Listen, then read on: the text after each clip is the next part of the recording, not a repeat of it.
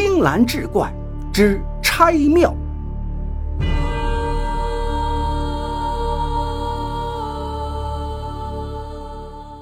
话说清末，老捕快邱根年满六旬，恰逢武昌起义，衙门树倒猢狲散，邱根也只好回到老家。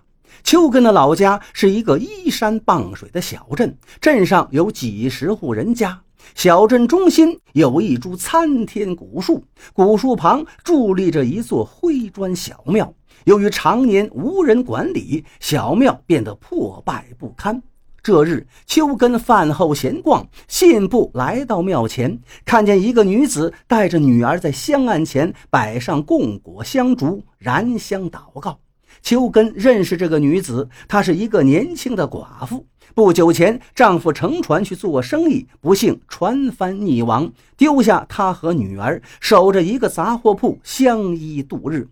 秋根不想惊扰母女俩，正要继续往前走，迎面却见一个肩挂包袱的男子埋头走来。这个男子身材壮实，目光阴沉，一时间，秋根觉得此人好生的面熟。想了一会儿，他突然想起，此人叫做涂三。那涂三本是小镇之人，很早就离开镇子外出闯荡，如今却回来了。涂三经过小庙时，看到了烧香的母女俩，阴沉的目光死死盯着那寡妇。秋根见状，不由得皱起眉头。几日后，天气酷热，镇上的人都到古树下纳凉，秋根也来了。他领着一个工匠在小庙内指指点点。一个邻居问道：“秋根，你干啥呢？想拆破庙的砖去卖钱吗？”秋根郑重地说：“我认识一位高僧，他曾对我说，咱们镇上这座小庙非常有灵气，庙里的神灵神通广大，善恶必报。高僧嘱托我回乡以后一定要修整古庙，只是所需银两我一家难以负担，想请邻居们都来帮衬一点。”古树下坐着两个老汉，一个叫邱老贵，一个叫邱大福。此时，邱老贵闻言哈哈大笑起来：“一个小破庙有什么神灵？你在衙门里吃外快吃惯了，回来没辙了，想琢磨个法子骗大伙的钱吧？”邱大福也帮腔：“哼，兔子不吃窝边草，想钱也不能打乡亲们的主意呀！”邱根怒道。你们说我不要紧，不能亵渎神灵，会有报应。的。邱老贵拍拍屁股站起来道：“报应好啊！若真有报应，我卖裤子也给你捐钱。”说罢，摇着蒲扇走了。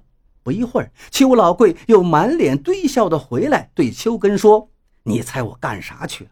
我往那龙眼井里撒了一大泡尿。”你不是说神灵善恶必报吗？我倒要看看他给我什么报应。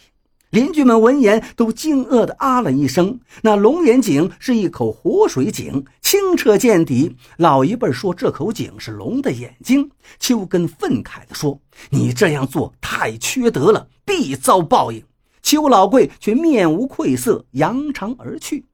过了几天，邱老贵沿着镇子招摇而过，走到邱根家门口，扯着嗓子高叫：“邱根，你给我的报应呢？”邱根在家里没有吭声，左邻右舍都走出来看热闹。这时，邱大福也来了，当着众人的面，眉飞色舞地对邱老贵说：“嗨，哪来的报应？”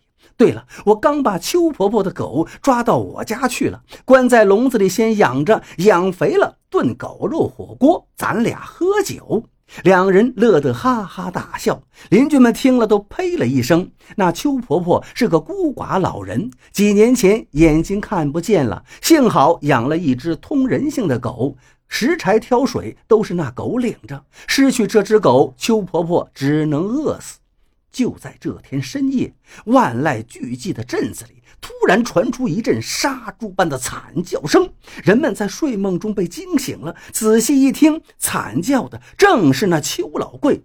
天刚亮，人们见镇上的郎中从邱老贵家里出来，忙围上去询问怎么回事。郎中道：“昨晚邱老贵突发怪病，下身生疮流脓，凭我的经验，很难治好了。”只怕要被折磨到死。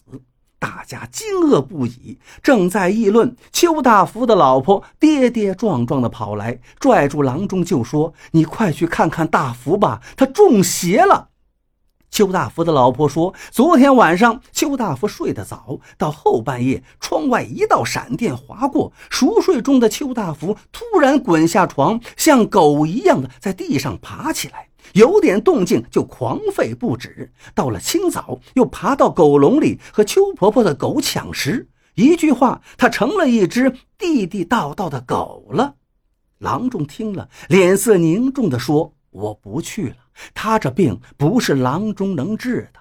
邻居们，你望着我，我望着你，不约而同地抬起头来，对天喊道：“报应来了呀！报应来了！”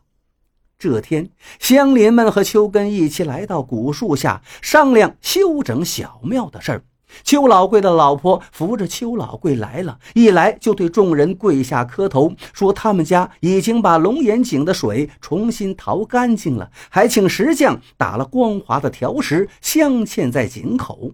紧跟着，邱大福的老婆也来了，说他们把邱婆婆接到家里，好茶好饭的伺候着，为她养老送终。邱根点点头，知过能改，神灵都会知晓的。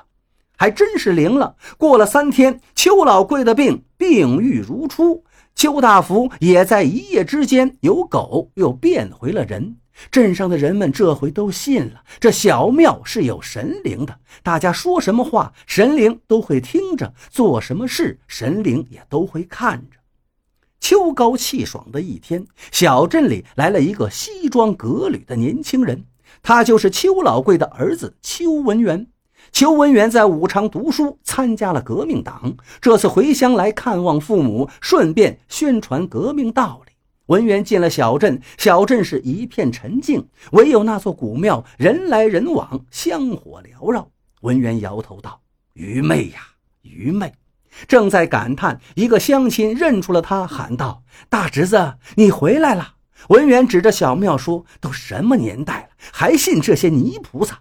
乡亲慌忙捂住他的嘴，说：“不要乱说，你爹就是不信，得了报应，差一点就见不着你了。”乡亲们把前因后果一讲，文元一时间也是半信半疑。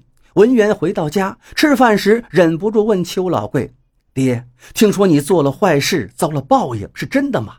邱老贵喝了几杯酒，已有些醉意，笑道：“瞎说，你爹会做坏事吗？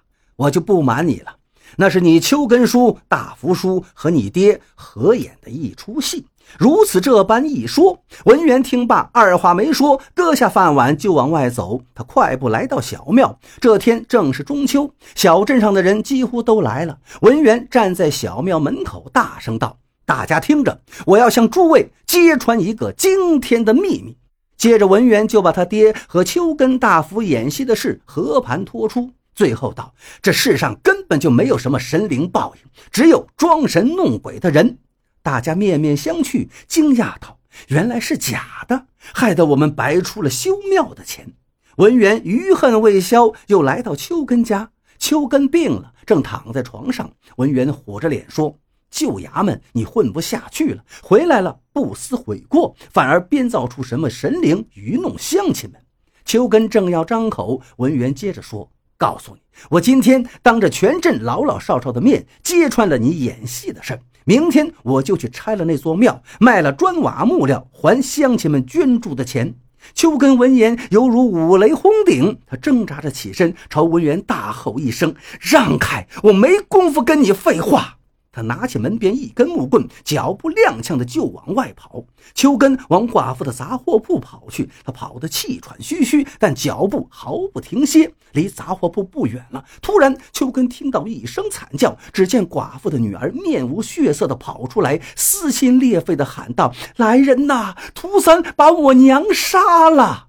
天理王法。秋根一个机灵，加快了脚步，远远望见了杂货铺。只见涂三拎着一个布包，若无其事地从铺子里走出来。他身上溅着点点血滴。就在刚才，他残忍地奸杀了寡妇，还将银两首饰劫掠一空。秋根挥起木棍，大喊一声：“站住！”涂三斜了秋根一眼，一副旁若无人的样。这小镇上大都是老弱病幼，在这个亡命之徒眼中，不过是一些蚂蚁。他想掐死谁就掐死谁，他没有理睬秋根，指望着前面道：“小兔崽子跑得真快，他要去追赶小姑娘，斩草除根。”涂三是什么人？他是一个被通缉的逃犯。当年他离开小镇后入伙做了强盗，秋根当捕快时也参与过缉捕，但涂三心狠手辣，行踪诡秘，缉捕他谈何容易？后来世道动乱，涂三认为乱世之中哪还有人理他的事儿，于是堂而皇之的露面回家。回到小镇，年轻貌美的寡妇就成了涂三眼中的猎物。他正准备劫色劫财，却看到古庙活灵活现的报应，他有所畏惧，迟疑着不敢动手。谁知后来文员当众揭穿了报应的秘密，涂三在场也听到了，他乐得对天狂笑三声。涂三转身回家，别上一把尖刀，直奔寡妇住处。进门就拖住寡妇，寡妇以命相拼。涂三二话不说，掏出刀子就奸杀了寡妇。寡妇的女儿往外逃命，本能的向小庙方向跑去。